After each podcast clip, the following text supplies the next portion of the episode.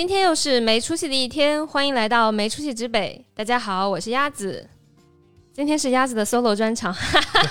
不是你的 solo 专场。不，我要先讲，今天是鸭子的 solo 专场，因为图图和大宝贝老师都没有空。今天呢，图图还有大宝贝老师都出去请假浪了。所以今天我们邀请到一位新的朋友大耳老师来和我们聊一聊一位特别没有出息，但是又恰恰因为他的没出息变得非常有名，而且很快会变得非常有钱的一个孤独的男人。哦，首先先让大耳老师来做个简单的自我介绍吧。大家好，我是对讲机的主播，我是大耳。大家好，非常高兴能够参加没出息之北的录制。据我了解，大耳老师自己有在做很多跟播客相关的事情啊。除了前面他有提到对讲机这档节目之外，可能也有一些其他的尝试。可以，呃，正好借这个机会跟大家聊一聊，你自己有最近有在做哪些探索吗？我现在有对讲机是一档随便对谈类的节目。那另外，我们我我自己还有做一档漫画评论类的节目，叫做民生书店，就专门会介绍一些我喜欢的漫画，然后去追一些漫画界的热点。那除此之外呢，我们最近还在跟几个小伙伴一起组织一场一场叫做呃南波湾呃深圳不是大湾区播客主播都会互相吸引的线下活动。那这期节目呢是在四月二十四号录制的，但我们的活动四月二十五号，所以就打个广告。那如果说后面有在其他地方也会办相关的活动的话，那希望大家到时候可以关注关注梅出息直北吧，说说不定到时候我们也会在梅出息直北发布一些消息。好，那我们话说回来哈，就我们前面有简单的去讲到，我们今天呢想先从一个最近非常火的 icon，或者说你也可以说他是一个 idol，但他可能跟我们想象中或者说呃大家熟知的这种 idol 偶像的那种定义又不完全一样的一个孤独的男人啊，利路修老师，我们想从他开始去聊一聊，聊聊为什么最近他会成为一个很热点的话题，那他背后可能反映出来了什么，呃，以及和。呃，选秀偶像相关的一些可能在历史上的演进啊，我们想一起去探讨一下这些相关的话题。哎，所以大家老师可以先跟我们简单的介绍一下，就是你自己对于偶像或者选秀的一些啊，你的心路历程。对啊，其实我是怎么说呢？我很小的时候就开始看选秀节目了。我最早看的一档那个选秀类节目是我行我秀。哦，那是非常早的时候，大概我在零五。对对，我在初中的时候看我行我秀，当时。快那个超女已经很火了，但是我们家的有线电视台不知道为什么我就一直收不到湖南卫视，所以我只能看东方卫视的《我行我秀》。所以我最早对于选秀节目的认知是我行我秀，然后后来就是因为超女那几年非常火，频繁的上报纸，我是通过报纸才知道超女这些消息的。那到了高中以后就看什么快男什么的，但我不是很深度的用户啊，我不是很喜欢选秀节目。因为很多男性最最早对于超女的认知是比较反感的，因为呃李宇春他们还有包括周笔畅的形象并不是那么被男性男生喜欢，对，所以我们一开始的时候没有那么喜欢。那我正是嗯开始喜欢偶像了，反而是在大学的时候看 AKB 四八呃开始喜欢的。我现在都还记得我最早喜欢偶像。A K B 四八的一首歌是他们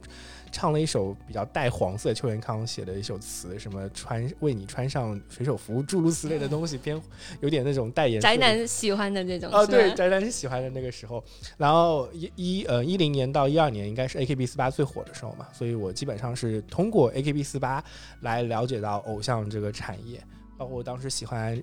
日音就是嗯 J-pop，所以我也是因为 J-pop 里面有偶像很多偶像日系的偶像团体，所以才知道偶像是什么。然后他们可能跟普通的我们以前所谓的影视歌三栖的艺人有什么样的区别？那今天我们其实聊的利路修嘛，我也是因为要录制这期节目，才回顾了一下我之前对于创造营的一些了解。嗯，呃，我才发现我对于利路修。唯一的认知是来自于 B 站有一个叫三代路人啊，是对他很爱李老师，啊 他有那个吐槽类节目嘛，然后他吐槽类节目就专门讲了创造营，然后其中非常主要的一个爆点就是在利路修上面，所以这是我对利路修唯一的一个了解了。呃，我我是创造营的老粉丝，因为。我是从一八年的那个幺零幺开始的，我是火箭少女那对火箭少女，火箭少女有很多人我会粉她。那我当时印象很深刻的是，呃，我了解到火箭少女幺零幺，或者说是这档节目吧，当时还不叫火箭少女，了解到这档这档节目完全是因为一个偶像，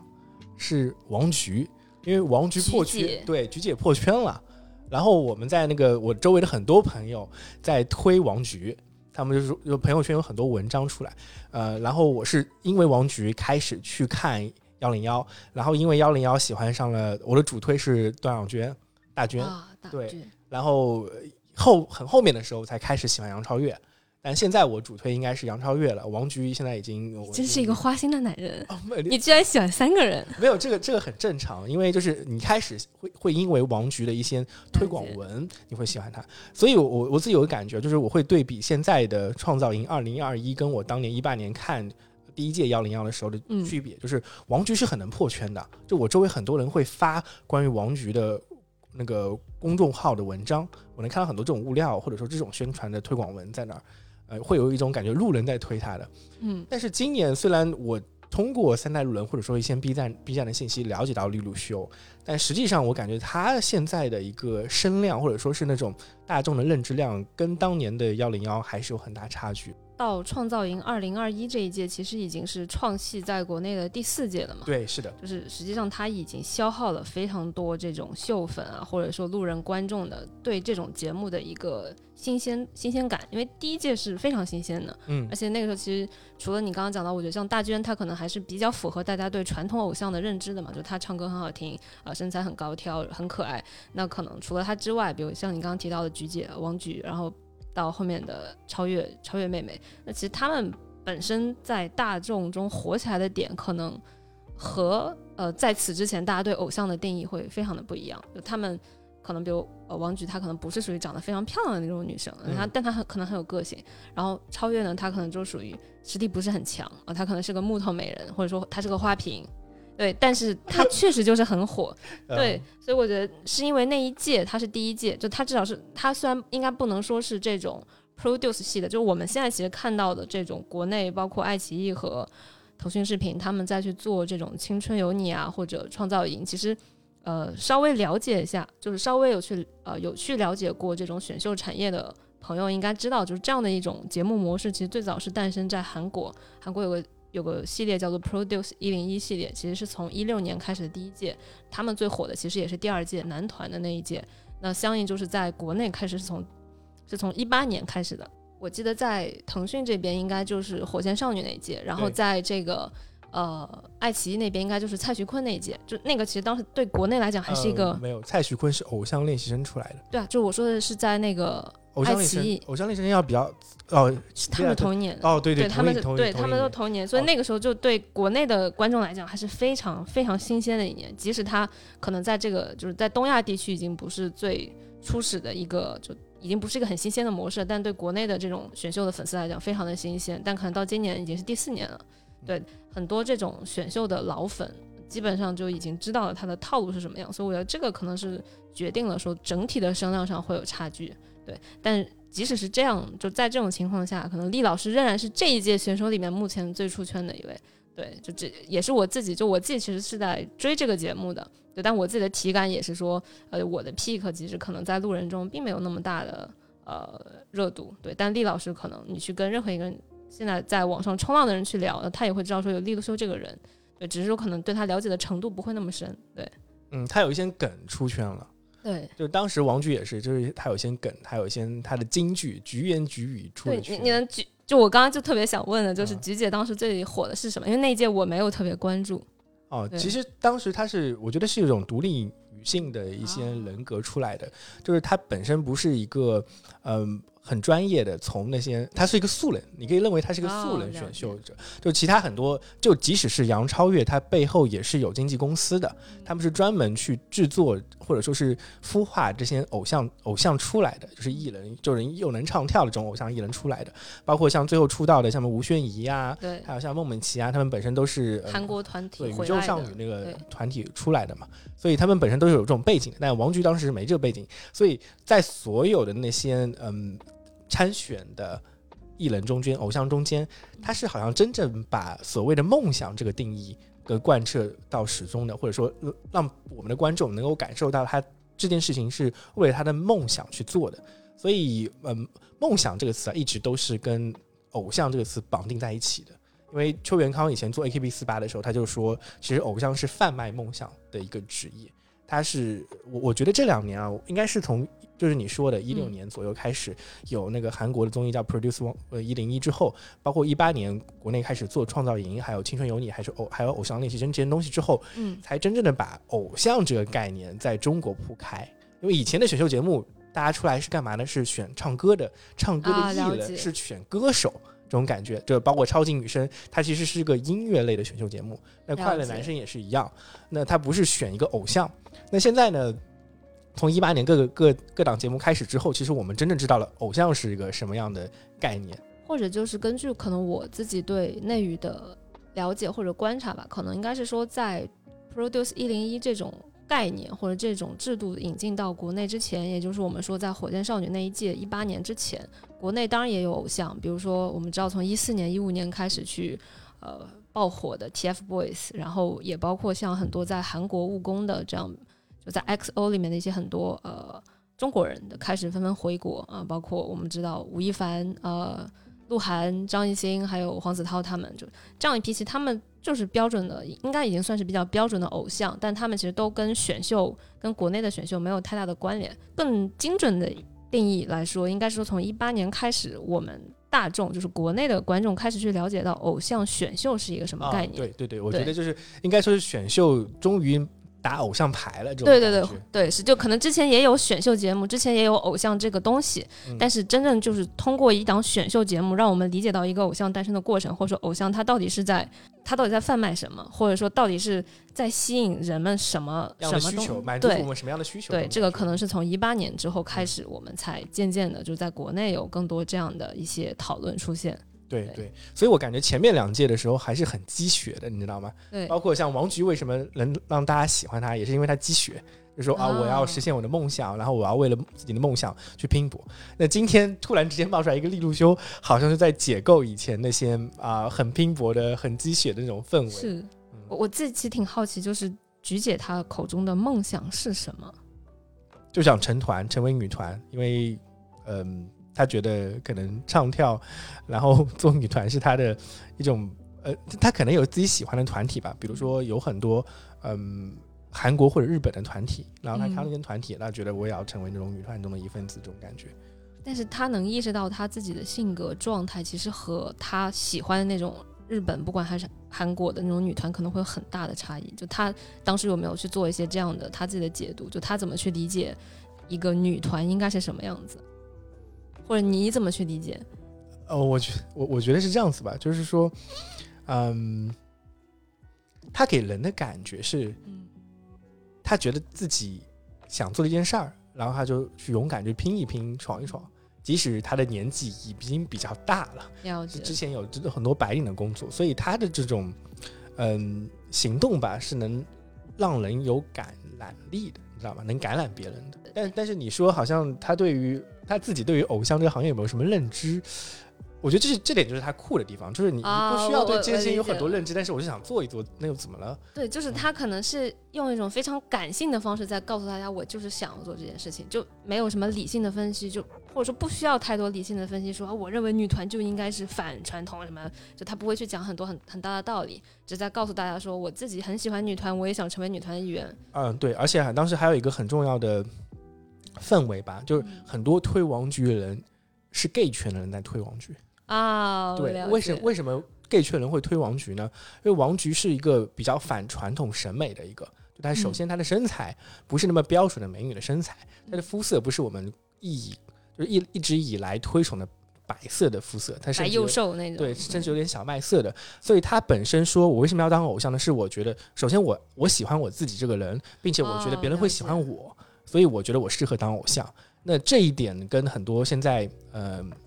L LGBT 圈的那种价值观是相符了的。解了解，就是非常爱自己这种能量，我我可以理解，可能在那个当下是对很多人很有吸引力的。就是一个人他非常的爱自己，他不符合可能主流的标准的审美，但是他非常的自信，他非常的爱自己，就这种能量其实是可以感染到很多人的。对，它其实就是嗯，在突破一些我们传统的认为应该做艺人是怎么样怎么样啊，又高又瘦，然后又白，然后各方面技能都好的，它是打破那种既定印象的一个角色的存在。了解。所以他当时一下子就在朋友圈里面火起来了，就大家就觉得哦，我要支持王菊的梦想。这点跟现在的利路修好像又有一点像的地方，就是它是吸引了很多路人粉的存在。对，我觉得他们可能很像的一个地方是在于说，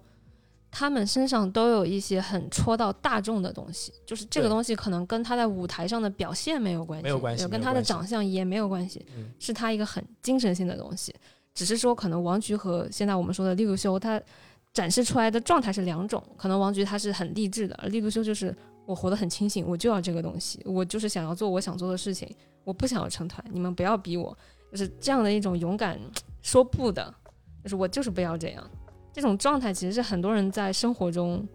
想要有，但是很难像他想的这么清醒。我觉得这个是他可能吸引到一些路人的原因。对，我觉得这很重要的一点是，这两年你听到很多的舆论一直在反九九六。我觉得从嗯反、是从九九六 ICU 这种运动开始，到我们去讲啊，现在内卷啊，这两福年报这些对“词，福报”这种词之后，其实很多我们的舆论里面已经对于这种加班文化，或者说是一定要拼的这种狼性文化有非常多的抵触了。那我们的抵触这种声音呢，它需要一些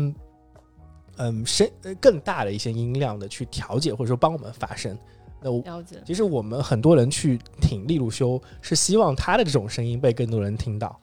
我我在这里有一个很很有意思的点哈，因为我们刚刚其实都在讲一个比较正向的事情，就大家其实是想去通过支持利路修来表达自己的这样的一种去对抗奋斗、对抗内卷的状态。嗯，但实际上，其实很很多人他一开始就是我们知道利路修他的粉丝叫做损丝嘛，嗯夺夺损损呢？嗯对，就是因为一开始大家看到这个人觉得很搞笑的一个点，在于说他这么想下岛，就下岛就是在我们这里说的意思就是淘汰嘛，因为今年这个录制的创造营录制的地方在海南的一个叫花海岛的地方，所以淘汰就意味着下岛。但正是因为他非常想下岛，所以大家就不想让他下岛，大家就是想让他留在上面，就是有，因为因为那个时候我记得就是微博上有有一段话，就有应该不一不一定是他的粉丝发的哈，可能是他的损丝发的，就是说，就是我们日常生活中能控制多少事情呢？那现在我们能够去操控别人的人生，嗯我们能够够让他不要下班，对吧？我们能够就是把自己对工作的不满发泄在这个人身上，太好了，给我去支持他，给他投一票。呃所以这个就可能导致了为什么他一直到现在到决赛到。一开始可能一百个左右的选手，到今天决赛可能是二十五个人，他一直留到了最后一场。对对，我嗯觉得这个是，就是你你怎么去理解？就是大家一方面很羡慕他，很钦佩他这种状态，但另一方面其实又在去嘲讽，或者说，我觉得他身上有两个点，对。两个特质是很容易让他火起来的。嗯，第一，我我我之前我们有有在节目之前有聊过，对。他跟杨超越是有点像的。那我嗯觉得他跟杨超越像的第一点原因呢，就是他们都在颜值上处于顶端位置，就是他他有大量的颜粉，就是他呃我们可以立刻因为他长得好看去想要去支持他，这一点是第一个。第二个呢，就是说他他让我们感觉到我们在操作一件事情，就是我他能让我们感觉到我们的力量，你知道吗？了解啊，是这个啊很重要。我觉得甚至甚至有点，你刚刚提到利路修的时候，呃，我们都是打工人嘛，我们都有老板，老板要让我们干嘛，我们没有办法，我们要吃饭了，我们只能干嘛干嘛，对被迫承受老板的压迫。那现在能看到一个人，我们可以压迫他，又有一种呃我们的报复心在作祟，但是又感觉很爽。其实其实甚至就是我们也觉得，可能就是这是这是一种很。很矛盾的情绪，但是我觉得是可以理解的。就是虽然我们说他表现的他不想出道，他嗯有一直在说，哎，我不想出道，我想下岛什么的。对但另外一方面呢，我们又觉得可能我们去支持他是对他好的。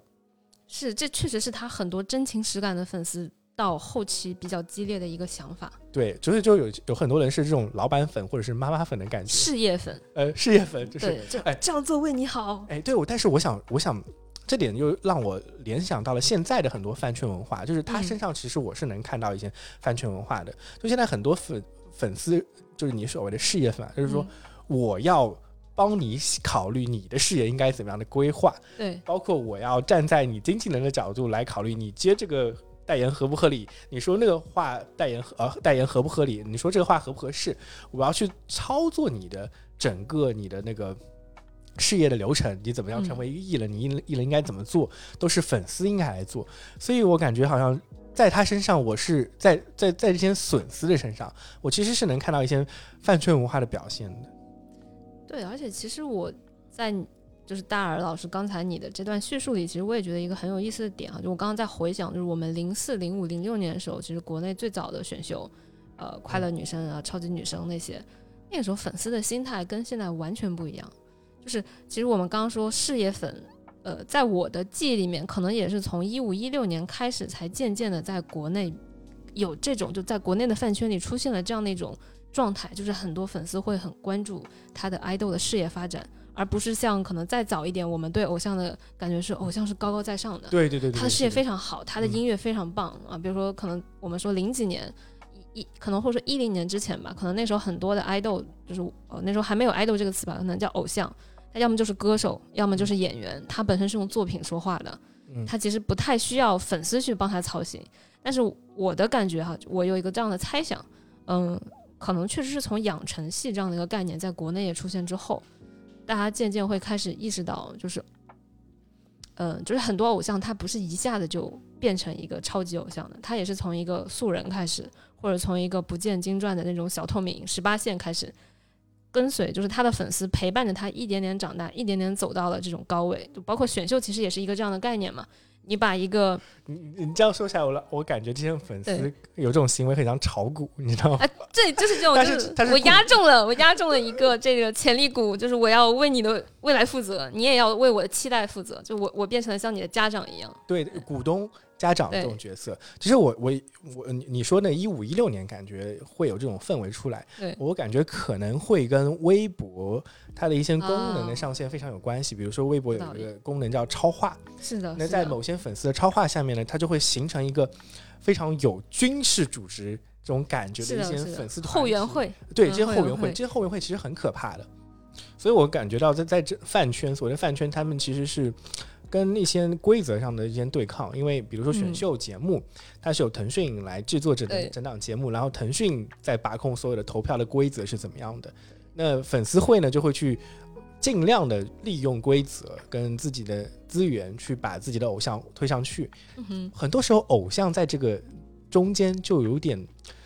好像很多时候他缺乏一种掌控的感觉，他是被人掌控的。是的，他同时被腾讯、腾讯这种腾讯或者爱奇艺这些平台方所掌控。还有他背后的经纪公司，三方三方三方在掌控他，还有粉丝也在掌控他。那这个时候，利路修为什么会感令令人感觉惊异，或者说很多人在他身上看到了一种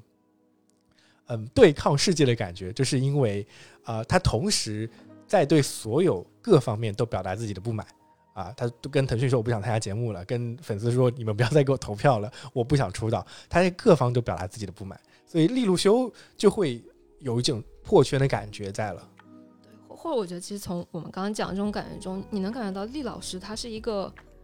人，就是理论上其实我们说很多偶像他。发展到今天，它其实就是说白了，它就是一个商品。就资本去理解它说，它就是一个商品，它没有什么人格人性。就包括粉丝理解说啊，他我的哥哥 A A B C，其实也只是粉丝想象中的，都不是他。因为其实你听不到他真实的发生是什么样的，他的每一句话可能都是有剧本的，或者都是有人设的，呃，都是不经过他自己脑子思考的，是他背后的团队帮他想的。但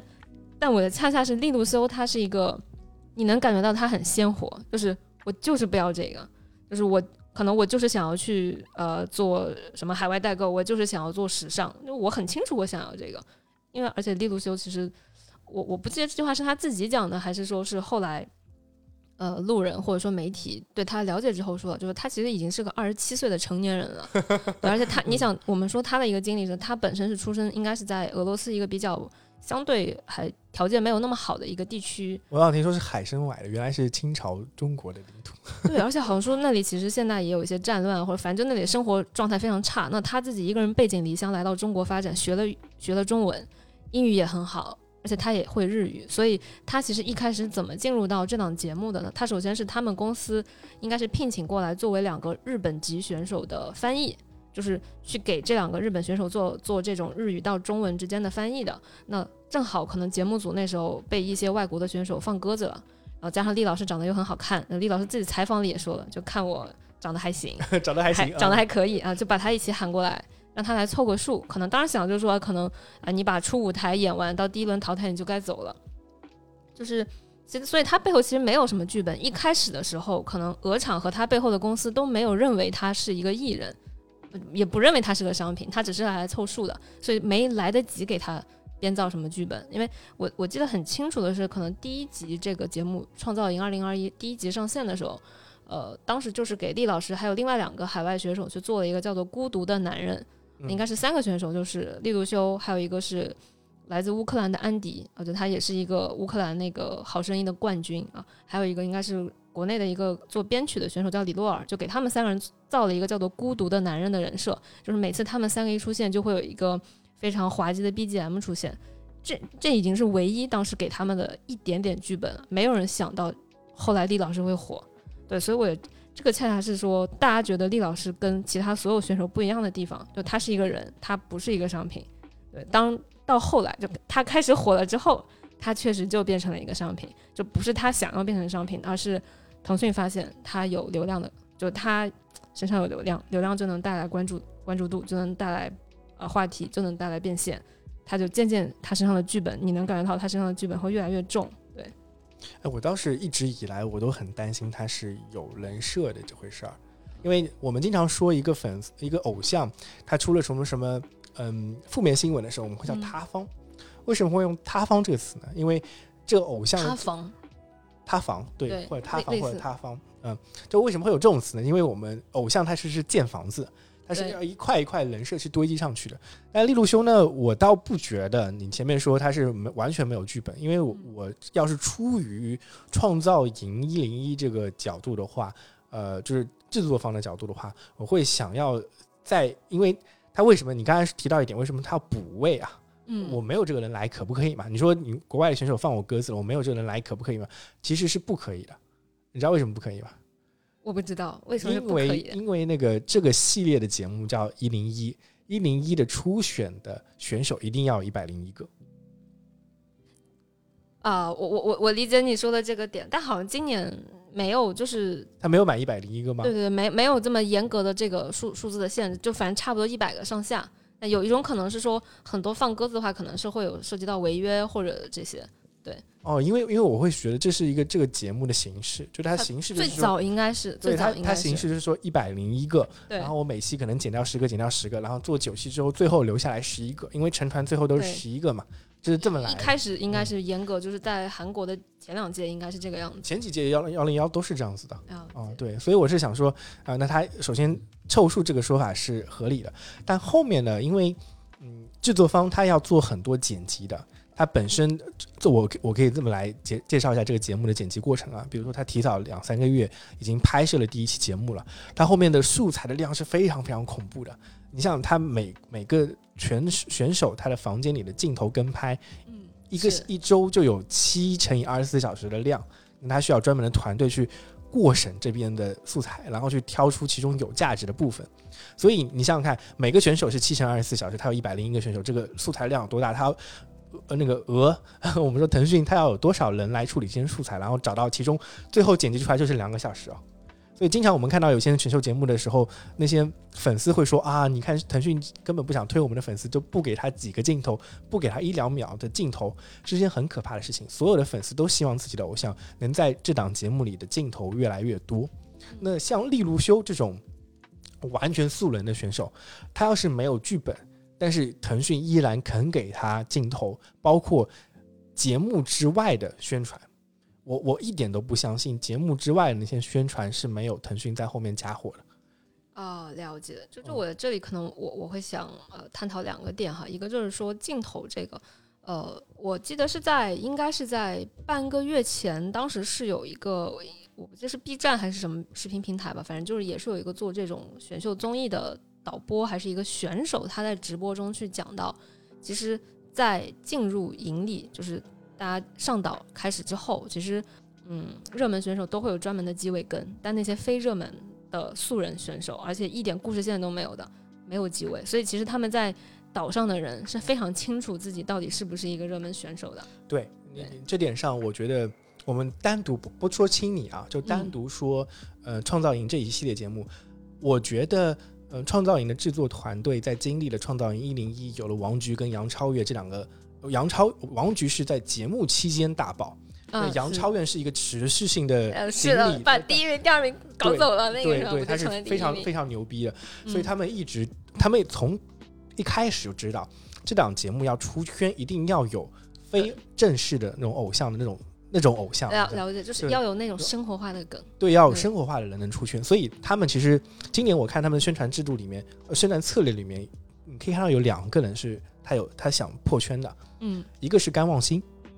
哎，这个是为什么？是因为他是鬼吗？还是说就他在长沙甘望星拿到剧本就是类似于杨超越的剧本呀，啊？纯素人，美丽废物是吗？呃哎，对不起，我讲太直接了。就就是美丽废物吧，就是说长得帅，然后是那种呃，以以前我们想杨超越是春花嘛，或者村姑嘛，对，对，他是村里来的嘛。甘望星就是我我我会在很多八卦号里，我会关注很多八卦号啊，比如说有一档我经常看的八卦公众号叫那个呃异能八卦局，他就会有一些安利一些那个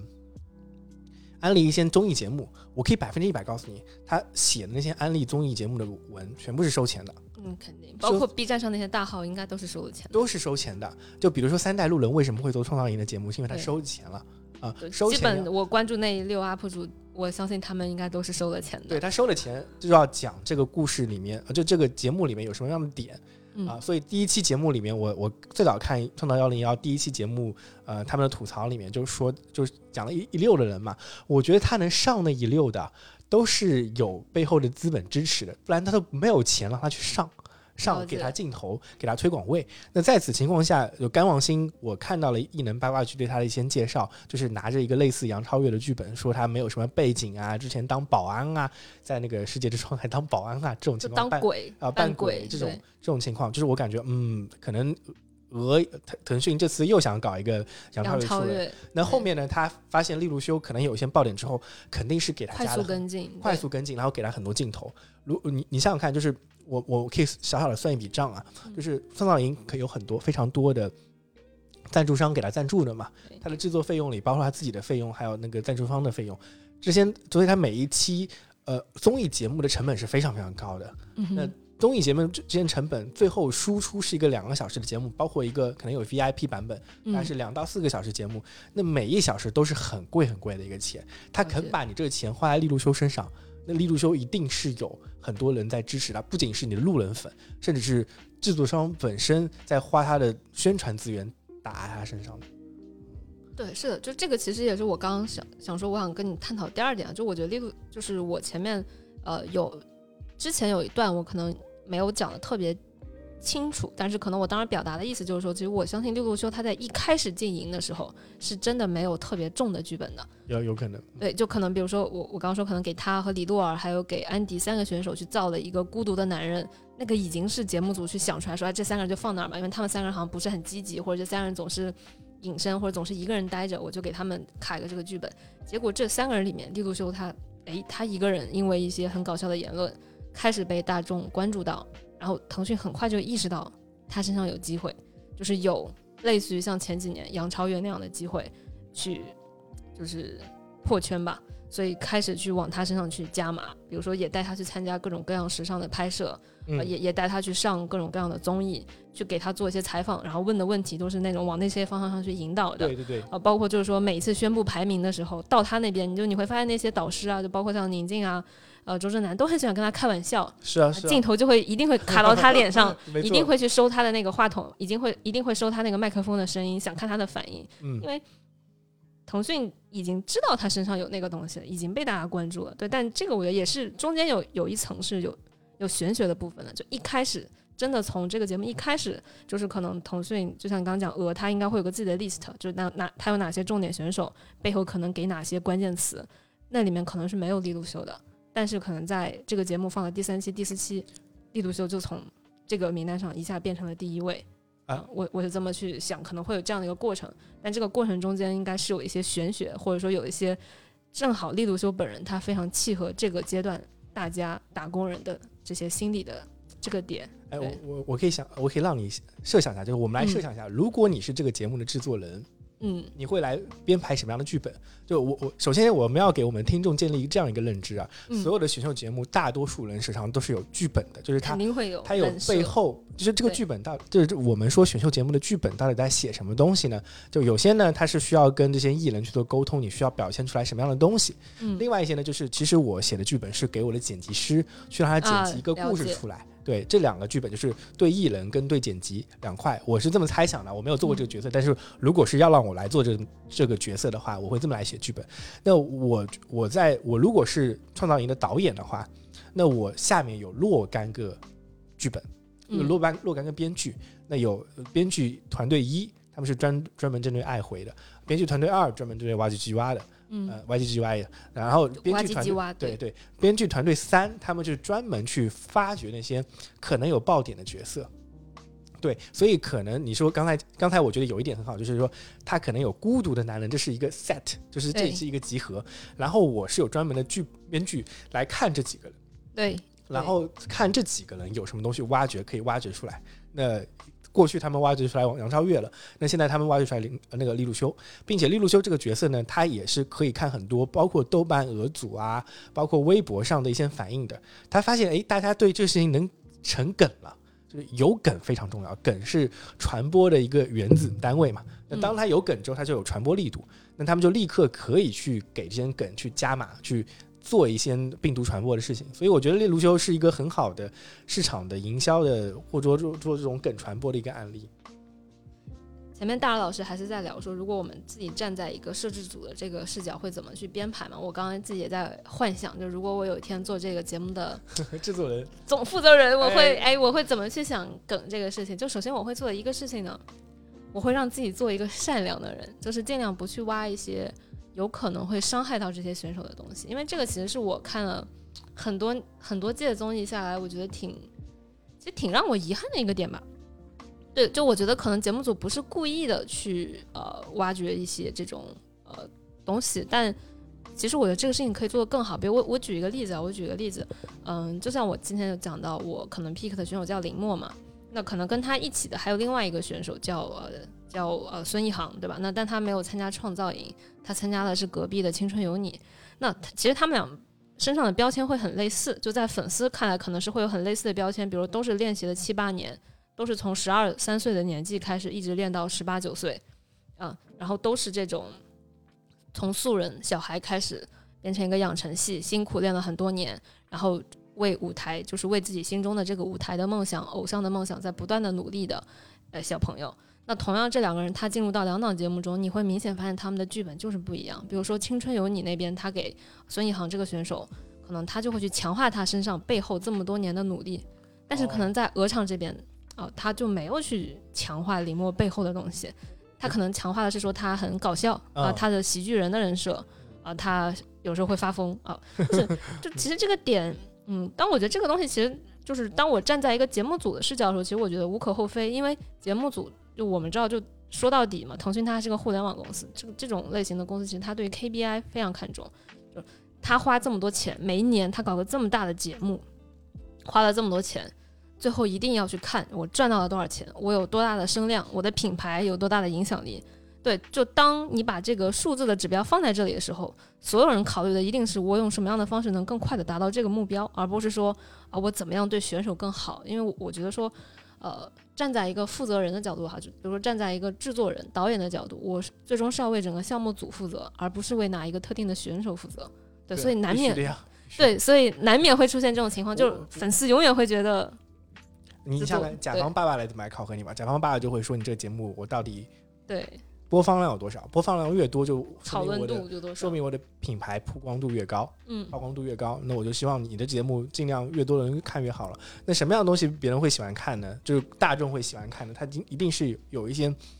冲突性的东西。对冲突性的爆点的一些东西。你像之前我我们经常我我一直很讨厌那个芒果芒果那边、嗯 马桶台，他们经常在一些真人秀节目里面会把那些有冲突的点放在预告的剪辑里面。哎，就之前有一档节目，那个蒋勤勤跟刘涛的节目，他在预告里面就专门讲说，呃，蒋勤勤当着刘涛的面说，我很不喜欢你当团长，我知道你是团长，我就不想来。这种冲突的画面就放到了最前面，给人感觉哦，蒋勤勤跟刘涛的矛盾很大嘛。嗯但实际节目完全会是另外一个故事，他已经用这种套路用过很多次了。但是每次都用的非常屡试不爽，对每次大家都会上钩。因因为我觉得这是人性的劣根性吧，就是我们喜欢看到这种东西，确实就有这种东西我们才会看，呃，这种反常识或者说就我们就喜欢看撕逼，呃，越撕逼 我是这样，们越开心。是这样。呃我但但我很认同你一点，就是其实很多时候这些艺人就会被当做工具一样去使是，就用就。像今年同样我说创造营，其实我觉得像我 pick 的选手就还他还好，就是因为其实站在自己的粉丝的这个视角，你永远会觉得自己的爱豆值得更好的，永远他的待遇是得到的不够好的。这个我觉得这种心态很好理解，所有饭圈都是这样。对，所以我可能不会说，我我不会觉得说林墨他有多大程度被恶减，但我确实觉得今年是有一些选手被恶减的，比如说呃，可能在一些舞台，因为因为呃。就是创造一零一或者说幺零幺系的节目，其实有一个很重要的概念叫 C 位嘛嗯，C 位是 C 位是非常重要的。不不光是说整一档节目最后出道的那个第一名是 C 位，是最终的 C 位中 C，他们在中途的每一个小组的这种分组里面，节目每一档就是每一个舞台上其实都要选小组的 C 位。就是其实呃，如果你有就是大家如果有关注今年的节目，你会发现其实鹅把所有这种内部争 C 位的片段全都剪掉了。今年没有，就是你不知道他们的 C 是怎么出来的，就呃可能是他们内部哦投票，或者说通过让粉丝在一些榜单打榜的方式去选 C 啊，也有一些可能是说，比如说在第一轮，就我们知道一般创造营它到决赛之前会有三轮公演嘛，第一轮的第一轮的公演，呃理论上来说应该每个组呃可能比如十几个组，每个组的 C 位都是内部投票出来的，理论上这个是非常有看点的一个环节，包括去年就是如果大家记得去年啊、女团希林娜依高呃。也就是陈姐啊、呃陈卓璇璇姐这一届的那个嗯女团这一届，其实当时一公有放出来，冲突冲突非常明显，就是你，而且你会发现，其实国内的选手好像不太喜欢看这种野心很强的画面，就就哦这种放出来之后，其实对选手的就这种争议性是容易把一个选手的这种口碑全都毁掉的。是的，是的，因为你我刚才其实一直想提提另外一档嗯伪选秀节目啊，唯一选秀节目，嗯乘风破浪的姐姐。呃啊，你刚才说那些节目，它放出来有些东西对那个艺人很不好，我就想到一个人，对就陈小云。啊，就今年我没看着，但是我知道他的口碑最近在下滑。对，口碑完全崩了，这个人的口碑完全崩了，好像也掉了几个代言吧，就是因为他表现出来比较作的一面在节目里面。然后，但是我有些时候我会觉觉得，你说这个事情你怪陈小云本身吧，那可能本身也有问题。对。但很多时候马桶台或者他们编剧跟剪辑是一定要负责的。是的是的因为他们要表现这种东西出来嘛，那就一定要在一个综艺节目里去，他要有正面角色。那他一定要会有对冲的反面角色。反派角色的出现。那反派角色，你你你想，如果你看一个电视剧，电视剧里的反派角色，我们知道他是在演的。对，那今天给你说，我们有一档真人秀，那真人秀里的反派角色是真的反派吗？还是说他是因为有剧本的编排才会把它营造成反派的形象？对，就恰恰恰恰好在那个场景里面，或者说在这个这一个剧本里面，在这个啊、这这一场 set 里面，他扮演了一个坏人的角色。对，但是因为正好是这场被播放出来之后，大家就会认为他就是一个十恶不赦的坏人。就这种，就这种情况，其实在这种真人秀综艺里面特别特别常见，就是你会发现一个。艺人他的口碑一下子就上升，或者一下就下滑，嗯多半是因为这个。好像在这种节目中无法避免的，因为节目要出圈，一定会有这个。但是一定会有这种冲突点出现，但是因为这些冲突点被影响到的人，可能他的这一生的这个机会就没有了，或者说有可能会去影响到他后续很长一段时间的这种口碑。没错，对，到底谁来为这个事情负责呢？我我我倒不是觉得要到底谁来为这个事情负责，只不过我们作为看客的话，有些时候，嗯，不要我自己的感觉就不要太把这件事情当回事儿。就你只是在看一个综艺节目而已，虽然它叫做真人秀，但你知道，就像《楚门的世界》一样，真人秀也是在演的，所有东西都在演的。你不需不需要太把这件事情当回事儿，你你过好自己的生活，他们过得好不好跟你有屁关系啊？我们都那么没出息，你你为什么要指望别人有出息，让你觉得自己有出息呢？对，我觉得这就是下一个我很想探讨，就是大家为什么会对这种，就是很多人其实理性的一面知道这个东西是有剧本的，也知道说，嗯，它只是一个节目而已，它跟我三次元的生活不应该有太大的关联。但实际上，饭圈里真的很多人是非常真情实感的，是非会非常真情实感的去骂别人的。因为因为因为这就跟偶像跟邱元康定义有关系了，就是他真的在贩卖梦想。粉丝会认为偶像的事业就是他自己的事业，所以他为偶像的梦想买单，他把偶像的梦想当做自己偶自己梦想的一部分。但是我我觉得非常讽刺的事情是，有些时候偶像的梦想你也不知道那个梦想是什么东西。我现在都很难定义出来，当时就比如说 A K B 四八那群人，他们的梦自己的梦想是什么？有可能你去找一个当时的偶像团体的成员，他的梦想是说我要开一个书店。那如果你是喜欢他，你是不是就帮他开书店就好了呢？不是的，因为他是偶像，所以他要做偶像应该做。你要为他投票，你要为他花钱，对，把他放到很好的位置上去。对，你好像觉得那是他的梦想，但实际上可能不是的。就我们在为一些我们我们根本不知道那些偶像，你我我很我很赞同一句你的一句话，就是它是工具化的东西。它去营造一个根本是虚无缥缈的所谓的梦想的东西，然后让所有人为它买单。但最后大家为什么买单了呢？为了节目的热度买单了，对，为了经纪公司能赚钱买单了。是的，是的，对，这是一个很很有趣、很嘲讽，但是就是所有或这么说吧，就其实因为我自己这段时间在追嘛，所以我也会在呃圈子里面去看，我也在论坛上去刷。大家都知道，我相信每一个饭圈中，就除了那些可能还没有成年的、还在读书的小朋友，他是真的有被洗脑到啊，他有被洗脑到说哥哥只剩我们了，真的有很多人会相信。但这些我们抛开，我觉得还是挺多人他知道，包括我自己我也知道，但是我仍然会生气。就比如当我喜欢的选手被别人明显是在诋毁的时候，带节奏的时候，我会很生气，我会想要为他发声。或者说，当我知道可能我的选手他的排名不是非常好的时候，我会愿意为他花钱。我今年也花了两三千了，就是去。集资嘛，就啊，就是去啊打头啊，嗯，对，我就觉得，就像，就可能就像你刚才有讲到的，因为说到底，就大家是在为一个虚无缥缈的东西买单，但这个东西，你可以说它背后都是这些商人啊资本家营造出来的，但它另一方面确实抓住了很多人心中的那一块，就是我在为我自己心目中一个美好的感觉去买单，就是就我我我会认为说，其实很多商品就偶像是一种精神上的奢侈品。他就跟我去买奢侈品的背后的那个动力可能是非常非常接近的，就是我通过花这笔钱来让自己有更好的感觉。那没错，即使这个东西其实根本不存在，或者别人会觉得我是个傻逼，但那个当下我是非常相信的，或者我是我你让你让自己爽到了。对对对对，我觉得爽到就够了。别人就是嗯，有很多人，我觉得这世界上百分之九十九的人不知道自己有什么梦想，然后那梦想是什么东西，他讲不清楚啊。但是，当你有人说你你自己有梦想，我要帮你实现梦想的时候，我说哇，好酷！就是这个这这个会就有积雪进来。是，哎，所以当个普普通通当个普通人挺好的。哎，你你你之前说你喜欢 AKB 四十八，具体是喜欢谁呢？啊，我现在 Gmail 的邮箱都是呃薄暮游记、百慕游记，对，天气姐，她是她她的人设就是腹黑啊，她极度腹黑，然后就是一副大小姐的模样，但是他。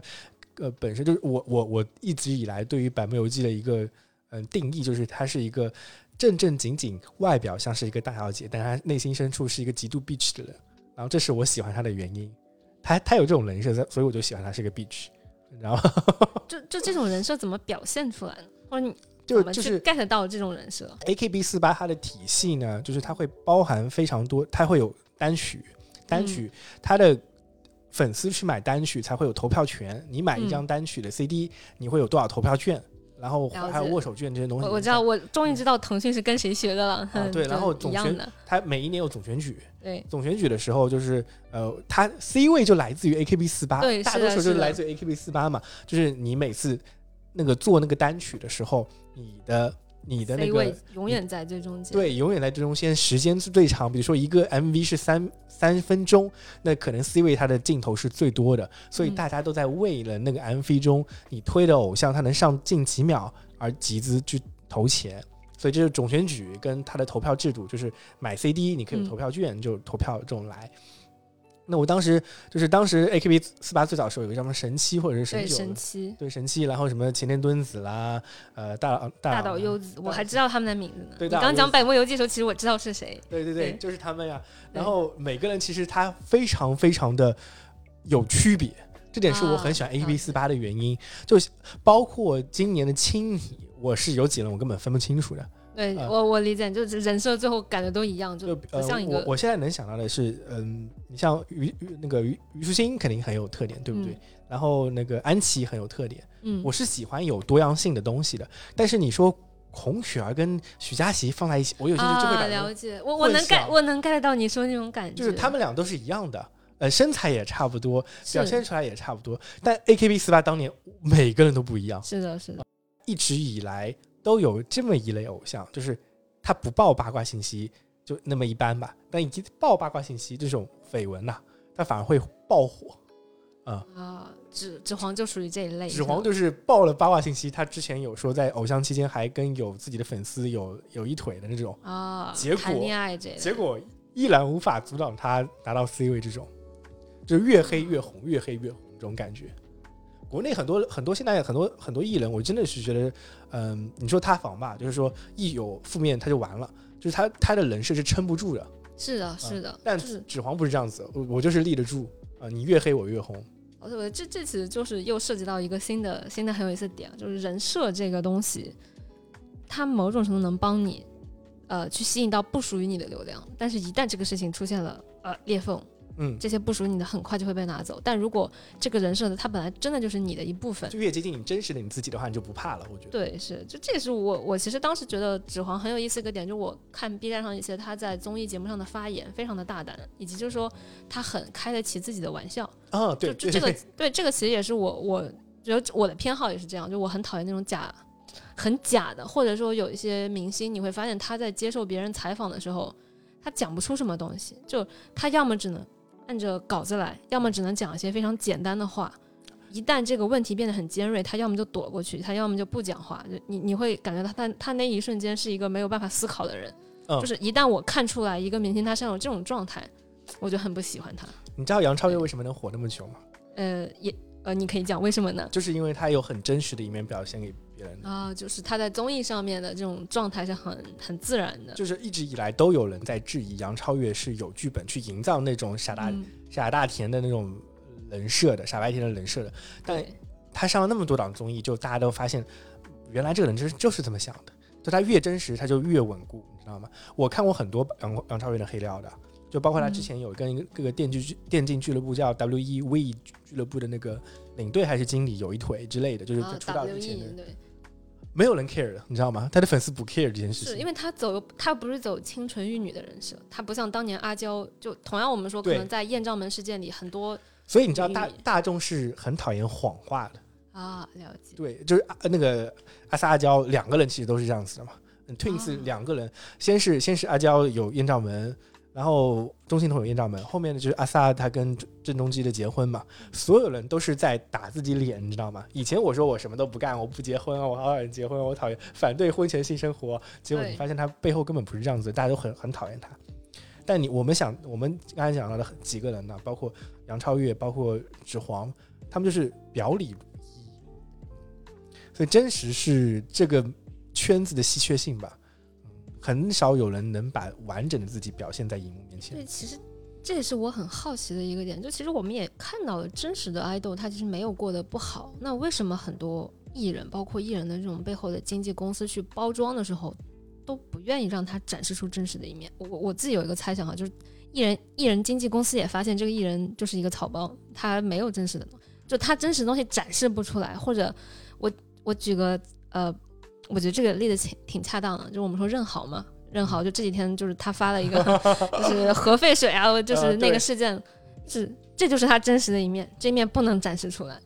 他的经纪公司非常清楚这一点，对，所以其实很多经纪公司说白了就是他不是不想让艺人走这个路线，但确实走不了，一走就会爆炸，就会发现这个人其实是一个脑子空空的你这么想，说白了，嗯，这些偶像他们本身经受经过的文化教育没有那么多的，所以他很难沉淀出来一些靠讲话这件事情吸到粉的。我我我我自己这两年特别喜欢易烊千玺，易烊千玺啊，对，因为我感觉他沉他有沉淀出来东西，就是这个人还是能想得清楚一些事情的，或者他讲的东西没有那么没有那么呃无聊，你知道吗？确实，就他是一个很典型的弯道超车的一个代表。对，就是呃，这就是最早我们知道 TFBOYS，你肯定所有人的目光都会集中在王俊凯身上。对，或者是凯源，当时他们的 CP 粉也非常的火。对，但是易烊千玺就一步一个脚印，慢慢慢慢超过所有人了。然后包括他现在在电影界有很好的发展，电影圈就是呃喜欢玩票房数据的人都会知道有个概念，就是一番的票房数据。那王俊王俊凯跟王源一番的票房数据很差很差，甚至他们都没有真正拿出手的一番。但易烊千玺的一番的数据是非常非常好的，他去就是他这两年每一年都有大爆的，对开始少少年的你，开然后去年小红花，然后明年要上长，今年应该要上长津湖了，就跟吴京上的那档那个呃关于朝鲜战争的一个哇。那我感觉又是要大爆的题材。他每一年都在大爆，就这这个人的整体的艺人素质实在是太强了。然后包括我，我最早开始粉他是因为那个嗯街舞，这就是街舞。我在我觉得他在里面表现非常的完美。专业，专业、沉稳、大气，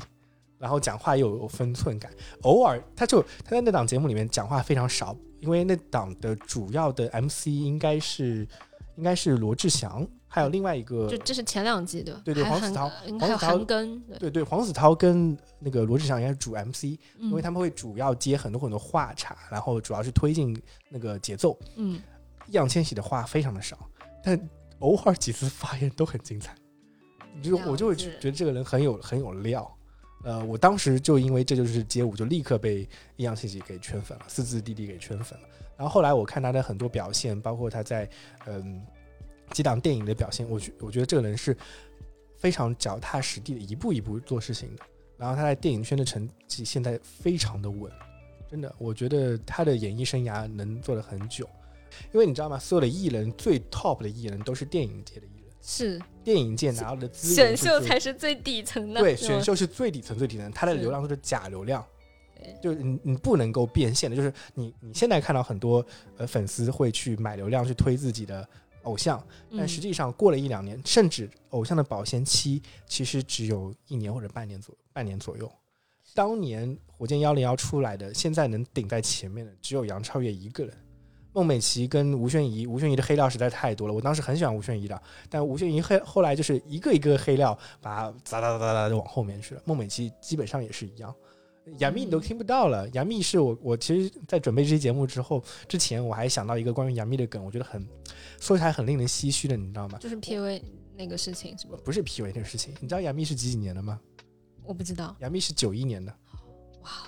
其实，在偶像里已经算是比较很年纪很大的年纪了。我我你你你是听不到那个节目里关于杨幂的之前的经历的介绍的，嗯但是我当我告诉你杨超越是两千年，杨幂是嗯。九一年的时候，那档节目我我最早看创造创造营创造幺零幺的时候，王一博才多大啊？九八年的他是，然后他要杨幂要说王一博老师你好，你来教我们舞蹈之之类的，他已经在这个圈子里摸爬滚打了十几年时间，有这个机会，我甚至觉得他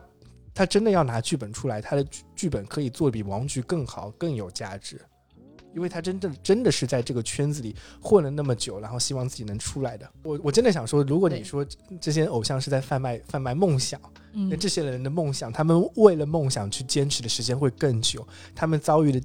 坎坷会更多，但是他们都熬过来了。对，所以我当时真的很想说，杨幂是九一年的，跟一群两千年左右的，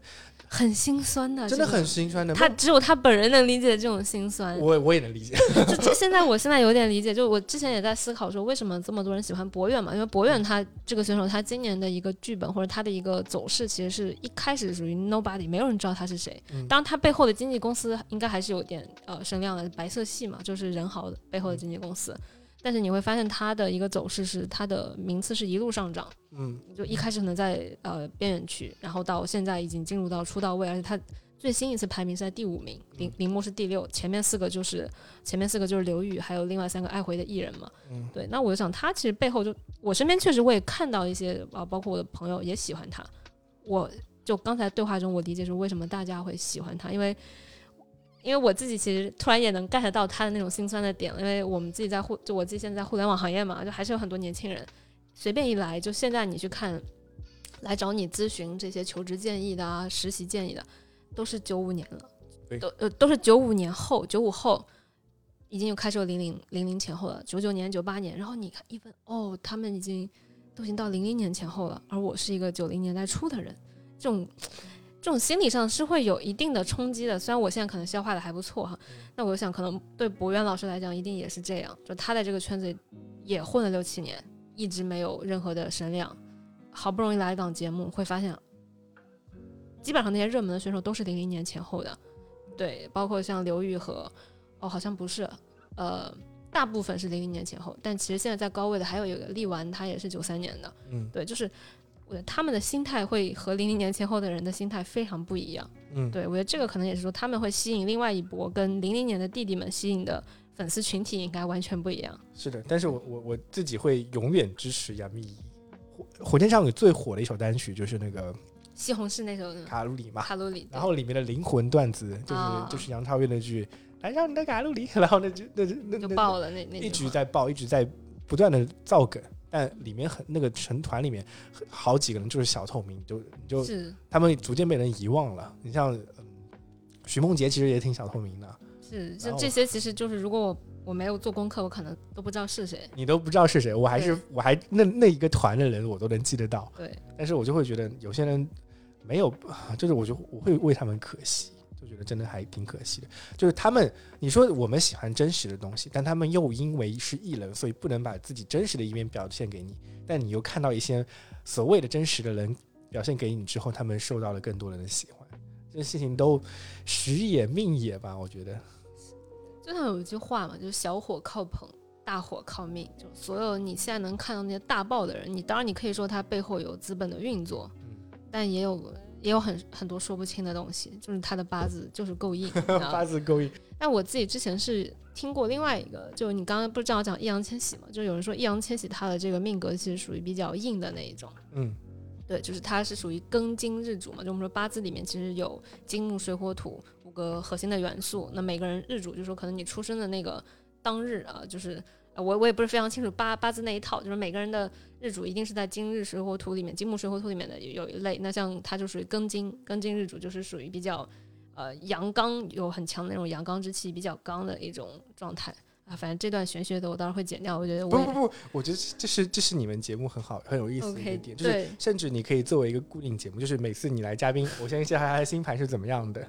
那我可以通过他的星盘来介绍。可以可以，我觉得这个这个这个 idea 很不错，后面都可以加进来，就是就变成你们的固定桥段了。我我有我有看过大耳老师的星盘，对，就是跟他其他的测试其实非常的吻合，就是是一个非常该怎么说呢，就是一个。行动力非常强，然后领导力很强，典型白羊座啊，就是这么样啊，白羊座就是，而且还是白羊座里面比较想要去控制大局的那一类，因为白羊座其实还有一些符号，比如孩子气啊，或者说很幼稚啊、冲动啊，我觉得这些可能他就是有一些削弱他的管理能力的。嗯，对对。哎，当时我真的是周围有很多很少看选秀节目的也在看，都也在是你说是在看压密吗？还是就是看幺零幺？就当时幺零幺的人看我，我那个圈子人都在看，所以我们还会平时还会讨论，甚至那首《Pick Me Pick Me Up》那首歌，我们还想拿在年会里面来唱，就他真的出圈了。之后其实反而没有那么出圈啊。我我其实说到偶像，我还想提一个人，就是我对于蔡徐坤的印象也挺好的。就最早我了解蔡蔡徐坤，是因为 B 站对他的疯狂的魔，疯狂的。几台没刚刚那个是，还有那个篮篮球，我喜欢跳跳篮啊，那个时候真的太火了，跳跳 rap，他一直在那个有很多梗，这种梗黑梗，就黑梗出来嘛。呃，我一直以为，我一直觉得好的公关呢是能够借黑梗重新造势，去营造一个他大度的形象的。我印象里，蔡徐坤应该一直没有去去直面那些黑梗。就没有去骂他们，没有要告他们。呃，不不，骂跟告是最 low 的方式。然后你去直面他的是比较好的方式，但是他好像无所谓。你像那个呃，你你想的那个粉丝盘嘛，一一块是在豆瓣或者微博这种地方，还有一些是在那什么呃虎扑或者说是贴吧那种男性论坛里面，有很多黑料的，就比如吴亦凡，以前他什么 那个什么大碗宽面被黑黑的好惨啊。然后他后面不是专门出了一首单曲叫《大碗宽面》，就是。去消解这种他的黑嘛？那蔡徐坤呢，反而给我一种不一样的感觉。我也觉得他走的其实挺稳，他业务能力在这儿。我我我一直觉得，就之前偶像选秀出来的人，他最后能留下来的，就是要不就是他一步一个脚印真的很稳，业务能力在那儿的，他有他迟早会在这个圈子能够稳下来的；要不就是你真的是天生命好，然后你自己的本身的个人性格能够沉淀下来，这也是很很幸福的一件事情。我真的觉得杨超越是很幸福的，就是说他他本身又是那样子的人，然后我又不用去表演。大众爱真实的我，那我就不需要表演了。就是你，如果大众爱的是一个不真实的你，那你要时刻在表演，是非常累的一件事情。对啊，我觉得就从这个角度上，他非常的幸运，他就是锦鲤本人。啊，对，对就就锦鲤本对，人不仅仅是说他的运气在一些啊、呃外显出来说他可能第一名、第二名突然走了这种事情，而是说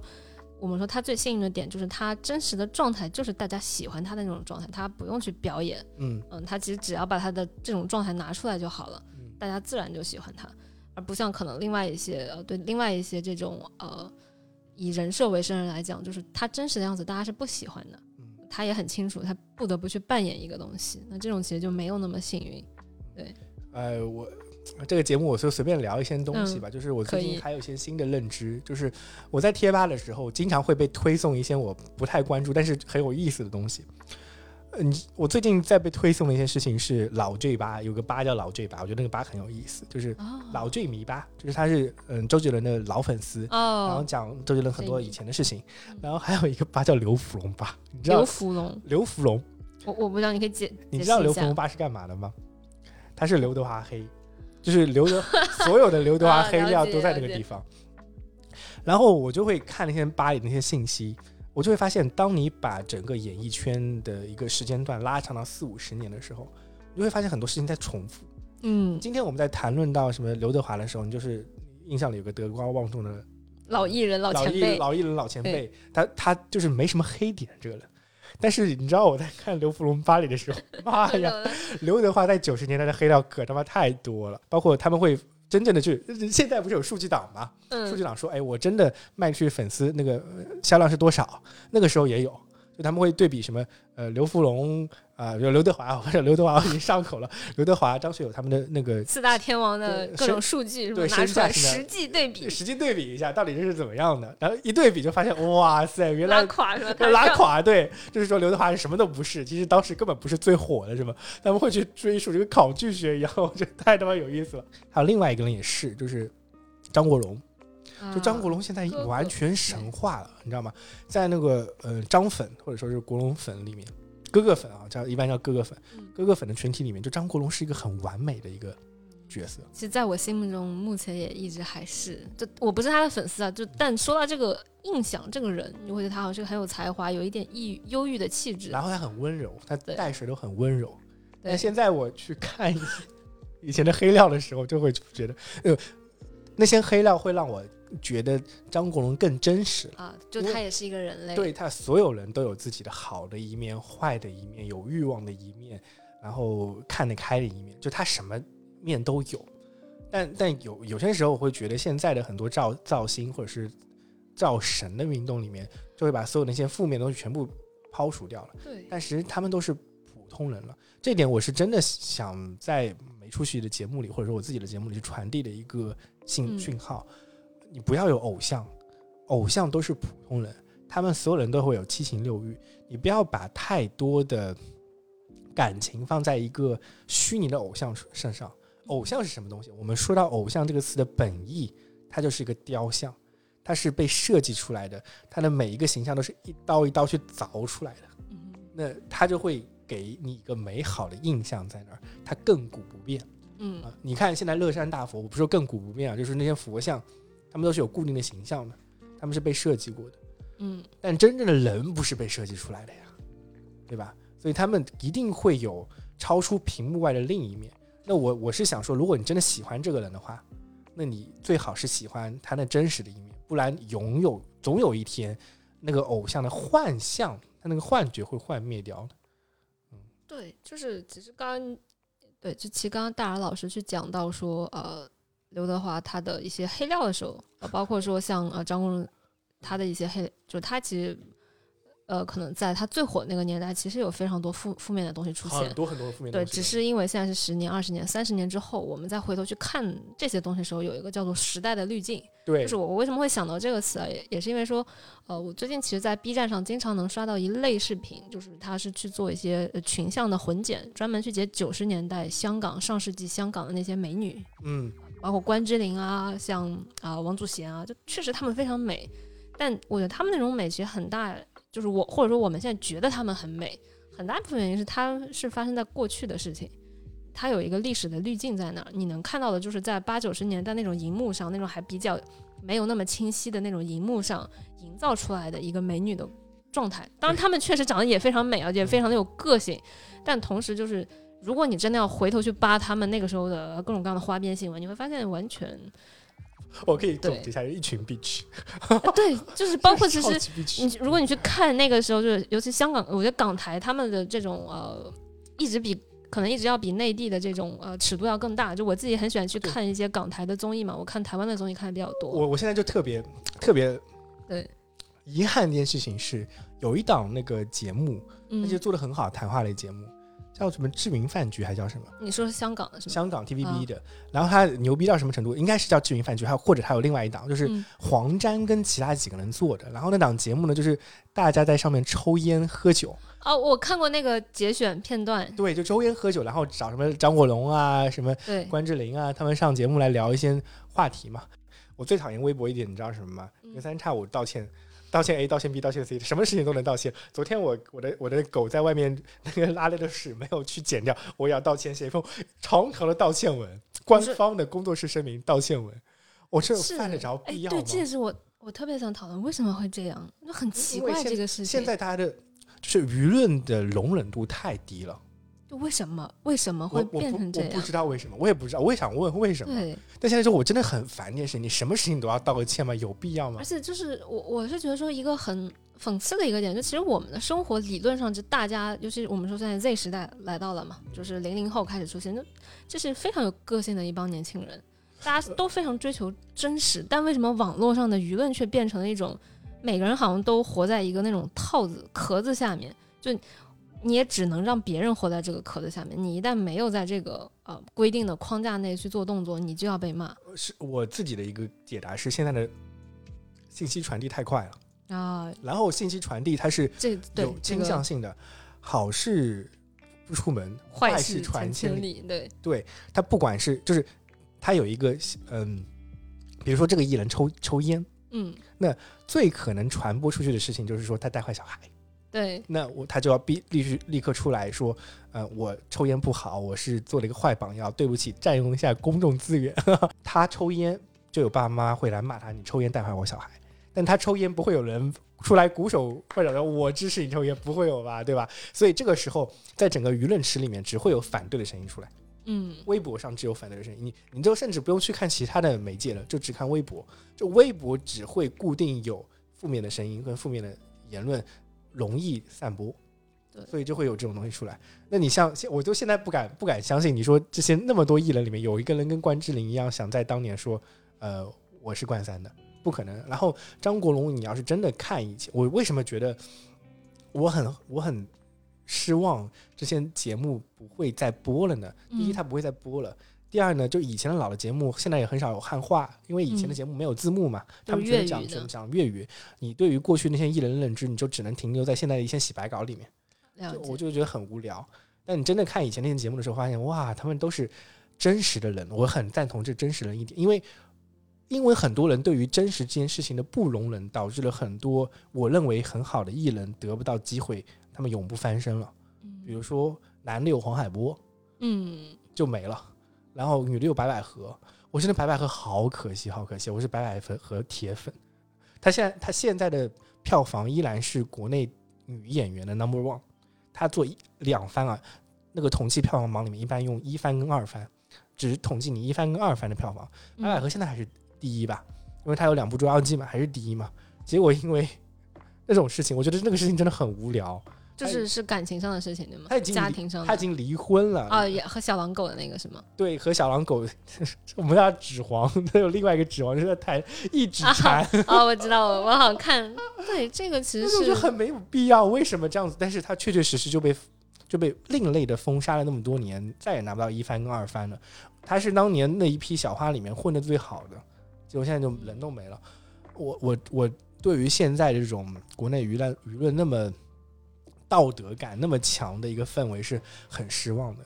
就是越道德感越强，你就越难看到真实的艺人，越能看到真实的东西。我们再回到今天讲没出息的主人公是利路修，对吧？那他带给我们东西是真实，那我觉得真实是最重要的。对，呃，最早的时候就是我真的有偶像团体这个概念，其实是应该是在韩国。嗯我跟你不一样，就你喜欢日本的体系嘛，我当时是从韩国的体系开始看的。呃，我从高中开始就开始追东方神起。啊，东方神起在我心目中目前应该还是一个韩团男团的一个巅峰的标杆，就是这种标杆，一个是说呃这种团体的感觉或者他们的形象，另一个也是说，呃也是他们的成绩。这个之外，也说我觉得他们在舞台上的那种专业能力非常强。就是因为其实到现在我们说五代、四代、五代、六代呃偶像，就是在韩国可能这种四代、五代、六六代这种。我我想问你一下，我这个艺人出现这个问题我很想聊的，嗯，你说就是你你知道我的第一个团是什么团吧？H O T，、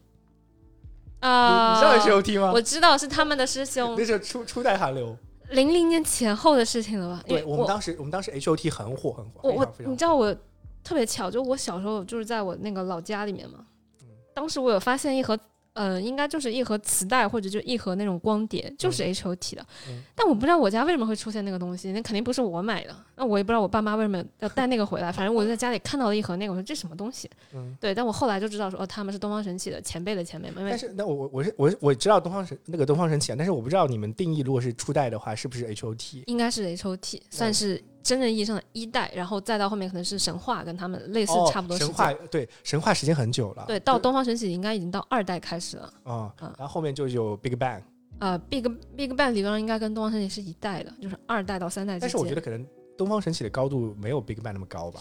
呃，从我自己的理解里，应该是说，Big Bang 火的时候，其实东方神起已经不是五个人了，就是东方神起中间是遇到了一个比较，在我看很遗憾的事情嘛，就是他拆组了，两三个人走掉了，去了另外一家呃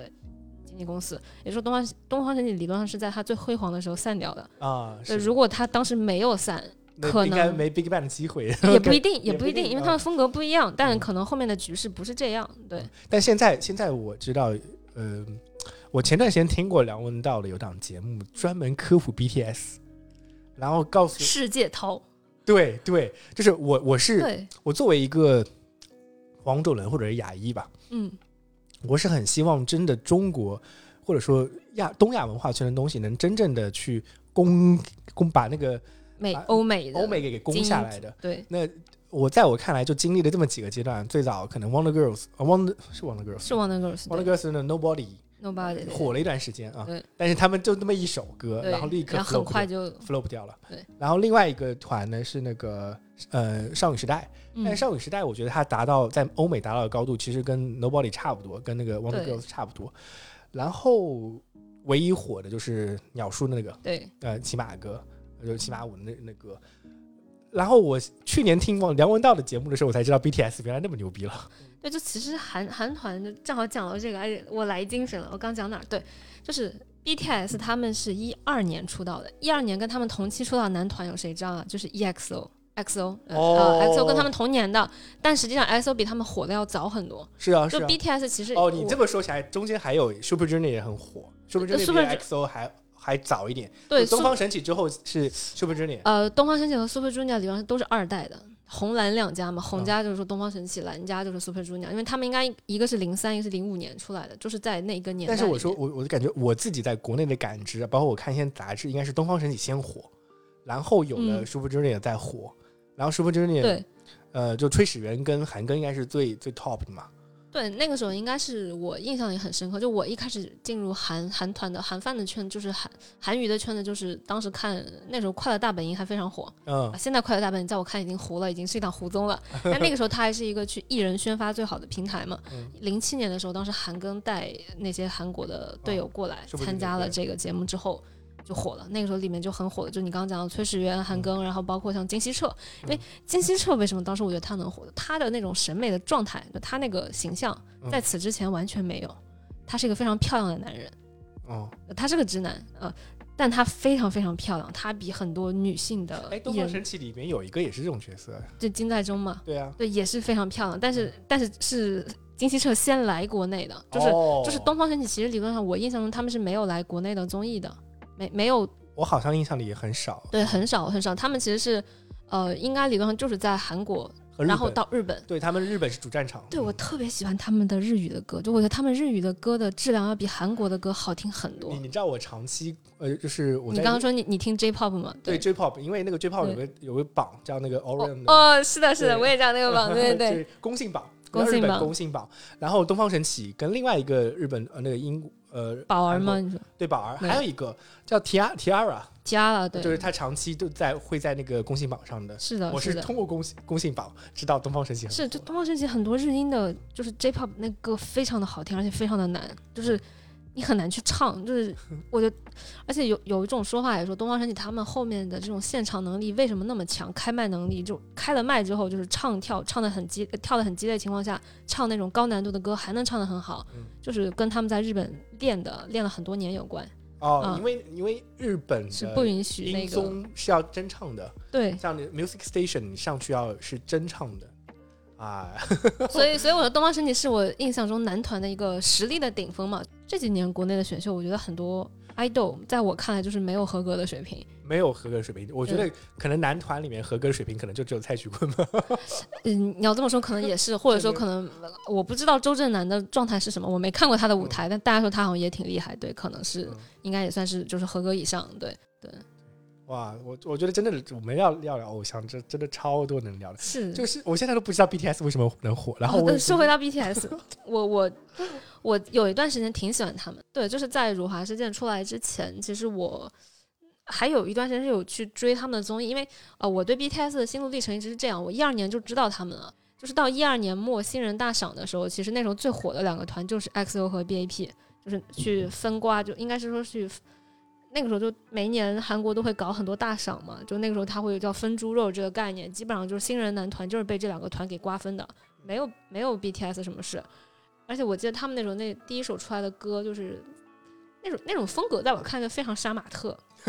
啊，就很激烈这种，而且跟 BAP 那个时候的风格有一点点类似。就我当时更喜欢 BAP，然后一直到一五一六年到后面我。我说他们几个团的历程是变成什么样？就 XO 就是慢慢的，解散了，呃，就一个一个跑嘛，跑一、跑二、跑三，呃，跑了之后，慢慢的就是我觉得没有那么有声量了，而且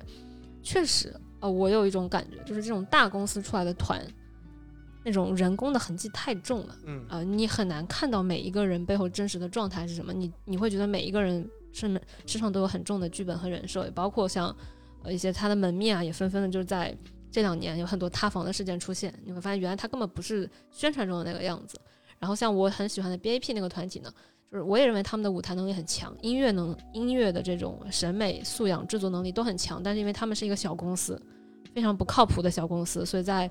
一六一七年就很早也解散了，就大家各自回去过各自的生活。然后只有 BTS，就 BTS 很神奇的是，它也来自于一个小公司，对我知道，而小公司之前就他们一个团，嗯，基本上属于这个团没了就这个公司就没了的状态。他们老板应该叫大黑吧，啊还说他们的公司叫 Big Hit，叫就是有就是这样的一个公司，就是靠他们现在变成了韩国的四大四大四大这种经济四大经纪公司之一嘛。就是他们火起来应该是具体的我没有去深挖过哈，但我印象有个节点应该是他们的有一张专辑叫《花样年华》，就有一系列的策划，嗯，那个策划做的非常的好，呃，然后同时他们那个的音乐作品的质量也比较高，呃这可能是一个转折点，可能是在一六一七年。我我现在就特别想说找一个他们他们专辑来听一听，因为梁文道当时你知道拿 BTS 跟什么比吗跟什么？？Beatles 比，哇哦这已经是很高的一个他不是说评价说的比他们比，就是他说因为火的程度是吗？对火的程度，因为我们这这批这批人啊，包括梁文道那个年纪人，包括我我这个年纪的人，都听过 Beatles，呃，就听过 Beatles，我是说对我说我们已经感知不到，就是说 BTS 在现在的社会里面、年轻人里面的影响力了。但他说，可能我们正是因为我们不能想象，所以就可能 BTS 对于未来年轻人的地位，就跟过去 Beatles Beatles 对我们我们来定位是一样的。有可能，有可能。嗯，我觉得是有可能。就是之前有一个说法，就是韩国有几个国宝，五大国宝，一个是呃，一个是他们的画画选手金妍儿嗯啊，然后一个是他们的一个足球选手，就是打到德甲的，叫孙什么敏，那个字我不会念，是不是孙兴敏？孙兴敏是吗？啊，然后还有一个是那个。我我也我也看过一段时间电竞嘛，就是英雄联盟的 Faker 大魔王，然后还有还有一个我忘了，哎呀，这个怎么给忘了？反正第五个就是说世界涛，就 BTS，就嗯，是这已经放到就是已经被韩国列为韩国的民众列为是他们的国家的荣耀之一了，因嗯为他们当时应该是从一八年开始，或者一七一八年开始到他们到达巅峰的时候是上了非常多 Billboard，我觉得 Billboard 的成绩非常非常好。对，就很很夸张。他们那些歌，就是我觉得应该叫 Mike Job，有有几首歌，就我有有一段时间是反复听的，就真的歌很好听，就歌真的很能打。就你确实可以说他们长得不好看，他们的身材不够好，长得不够高，有的时候身材是五五分，脸长得不好看都可以。但是你你不能，但你你不能去否认他的音乐作品就是好听的，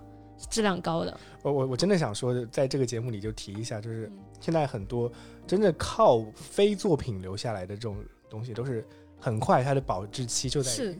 两年，最长两年就没了。嗯但有些东西是能维持很久的，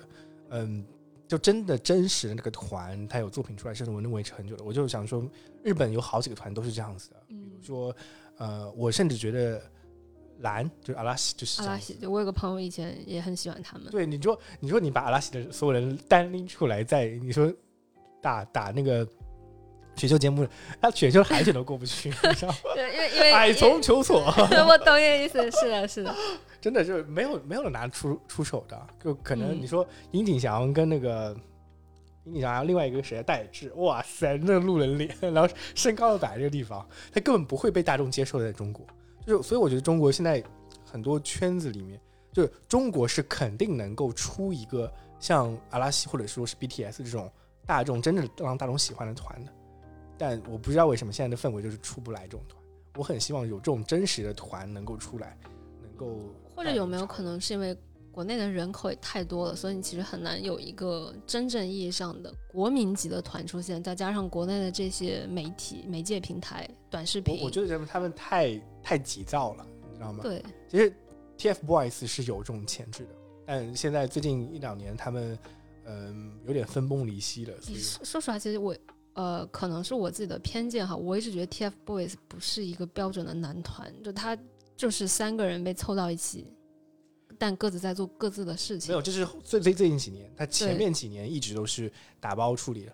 然后他们的什么你演唱会啊什么，他们就是一个男团。我我甚至觉得他们就是类似于小虎队的这种东西。你说你说哦国内的偶像一代小虎队那个是模仿日系偶像的出来的，但一代小虎队就是那种感觉，TFBOYS 也是那种感觉啊，就就真正的嗯、呃妈妈粉们看他们长大的。只不过到了十八岁，我觉得是很重要的节点吧。十八岁以后，十七十八岁，他们慢慢因为呃王俊凯纷纷上了什么北影啊，是，就是我其实他们的嗯梦想本来也不是在音乐这条路上，所以其实你很难去强求说，或者说很会寄希望说他们以团体的方式去出音乐作品。我觉得可能王源未来会走这条路，因为我知道他去了伯克利嘛，他可能还是会走音乐这条路，但另外两个人很大概率就不会在音乐这条路上继续往下走了去不去伯克利没什么用的，啊。了解，就是真正的天才根本不用去。比如像希林娜依高，就是他也是伯克利出来，但是我确实觉得希林娜依高就是一个天生的歌手。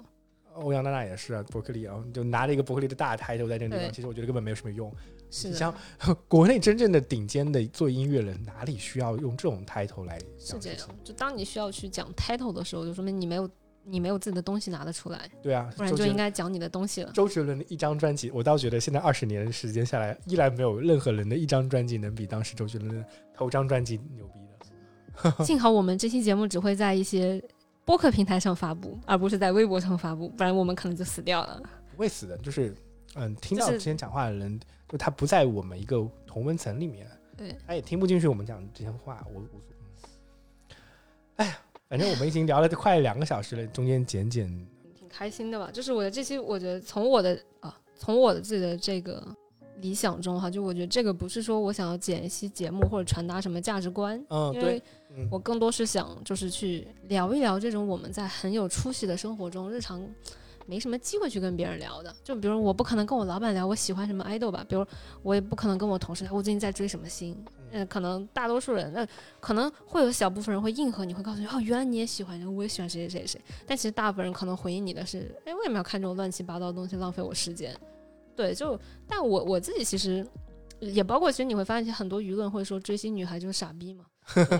正常人谁追星对吧？就但我自己其实觉得这是一个很很不公平的偏见，就是我会认为那些有。精神寄托的，或者说有追星，当然就是如果他是那种非常不理智的，比如说要砸锅卖铁、用花呗去打打钱的这种，就很极端的，或者天天上网喷粪的、骂人的这种，呃，这种情况我们不论。我们就说，如果一个人他在自己的现实生活之外，他有一些精神上的寄托，那这种寄托可能是游戏，是一本书，是音乐。那为什么不能是一个形象呢？是一个人，是一个可能我觉得很遥远，离我很遥远，但我觉得我跟他有些共鸣的人。就这点上，其实我的呃我的想法跟大家老师很像，我也很喜欢真实的东西。但可能我们每个人对真实的定义不一样。就也许一个一个人啊，一个 idol，一个形象，你觉得他很真实，我觉得他很假，这个都是有可能的。但我自己其实也会喜欢自己心目中看上去很真实的那种状态。嗯，对。行吧，那我们聊了那么久。节目其实没怎么聊李鲁修，但晚上这期节目我们在录的时候，晚上呢他们就要做公益，那个最后的已经已经六点一刻了，他们的直播已经走红台已经 已经开始了，说明厉老师已经出镜了。呃，不过你觉得他会出道吗？我觉得李路修不会出道。嗯，对，因为其实。呃，我觉得鹅厂把他留到决赛是为了热点，甚至今天晚上可能鹅厂已经为他安排了好几个热搜，比如说利路修吓倒，不是利路修淘汰，你都不要说今天晚上了，今天白天就已经安排了热搜了。是是什么？我来看到来的路上就看到他有热搜。对你现在搜一下利路修看是哪些？对，其实利路修今天只是我们的一个影子，让我们把这个话就是聊开，而且他可能是我们一个蹭热点的工具。啊，就是蹭热点。哎，对。我看看，啊我我其实。我其实觉得他很妙、很酷的一点是，你看他到最后啊，你你，我跟你说，你的那个林默倒是上了，林默被公主抱的表情上了啊，他的那个表情贼尖儿搞笑，就然后还有创四学员决赛应援牌面啊，这个是的，是的，搜了，因为利路修倒是被刷下来了，利路修，利路修成团夜唱初舞台歌曲，是的，啊，就是就是，我觉得这个太妙了，就是。他真的就是一个从一而终的人，就你不管这个是别人安排给他的还是他自己选的，就他一直从头到尾表现出来形式就是，如果是就只要不是非必要，就只要是就只要不是非必要的情况，我就一点都不想努力。但如果比如今天这是一个团体活动，一个团体的表演，那我要为了我的队友去努力。但只要这是一个跟我个人相关的，我就不去参加。比如说之前在二创，就是在一公和二公中间有有一个阶段叫二创嘛，就是是一个选修节目。你可以去跟你的朋友一起去针对今年的这个主题曲，我们一起闯去做一些自己的改编。当时力度修听一听是选修，就说可以不参加吗？然后导演说可以，他说那我不参加。同样到这个决赛现场有 solo 这个环节，每一个二十五个选手都会有 solo，这是规则。但是 solo 你可以选择练一首新的，你也可以选择去练你之前练过的，这个没有任何规则，就是没有任何规定限制。那厉老师就选他的初舞台表现过的，他不用再去花更多时间的，而且他从头到尾。就这种偷懒只影响他自己一个人，就他非常从一而终，而且不影响别人，就是让我觉得这是他作为一个二十七岁的成年人的非常妙的地方，就是他既有自己，他也不去冒犯别人，但他也不让别人冒犯他，就他的边界感非常的清楚，而且我还很记得，就是他在三公的时候，他被投到了出道位，就他之前都只是说没有被淘汰，但是也不在出道位，出道位就前十一嘛，对，但三公那天呃。宣布顺位的时候，他是第十。他当时的发言就非常严肃，在说：“他说，我认为我的粉丝应该都是有边界感的。就是你会发现，他是一个俄罗斯人，但是他会用边界感这个词。我觉得这是很多中国选手都很难用出来的词。因为中国选手可能都不知道边界感是什么东西吧？是，或者说都不知道边界感代表着什么东西。那我当时觉得，天哪！就是厉老师他的这种思维的水平，就是是一个啊，因为我跟他同年的，我突然意识到一个问题哈，我跟他都是二十七岁的同龄人。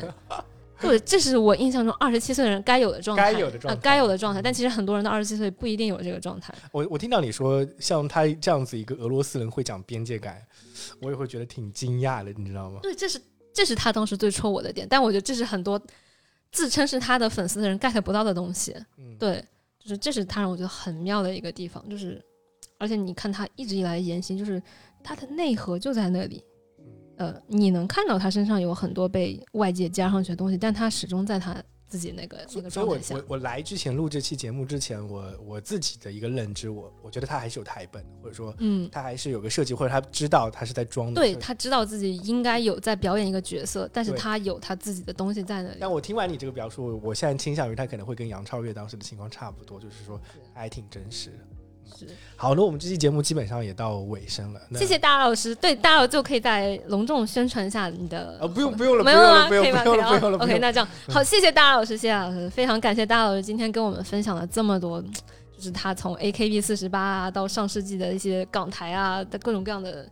就是饭圈艺人综艺的这样的一些观察，对，啊，对。聊得非常开心。哎，我觉得后面聊得挺开心的。好，那我们最后节目会放一个利路修的 Jackpot Jackpot，就是他的初舞台，也是他今天晚上直播会唱的一首歌，嗯，让大家好感受一下他的风格。好，那非常感谢大家收听，好的，那今天先到这里了，拜拜。嗯，好，欢迎大家收听，继续收听接下来的没一出戏指北，跟还有对讲机。好，拜拜。 Коин крутится в домах Братья учатся ходить Этот вид мой из окна Перестань я не опустил Время станет как лед. Каждый день совесть мой, каждый день пот. Я бы срезал концы, чтобы выйти на взлет. Добраться к вершине остался глоток Я несу свой лайф, yeah. Последнее, что вспомнил это место. Каждый новый день стресс, каждый день место. Дом не достичь, чтобы здесь имел место. Холода по венам, и я вижу баланс. Это твой шанс, это мой шанс. Real love, real love for a luxury life, yo Real love, real love for a luxury life, yo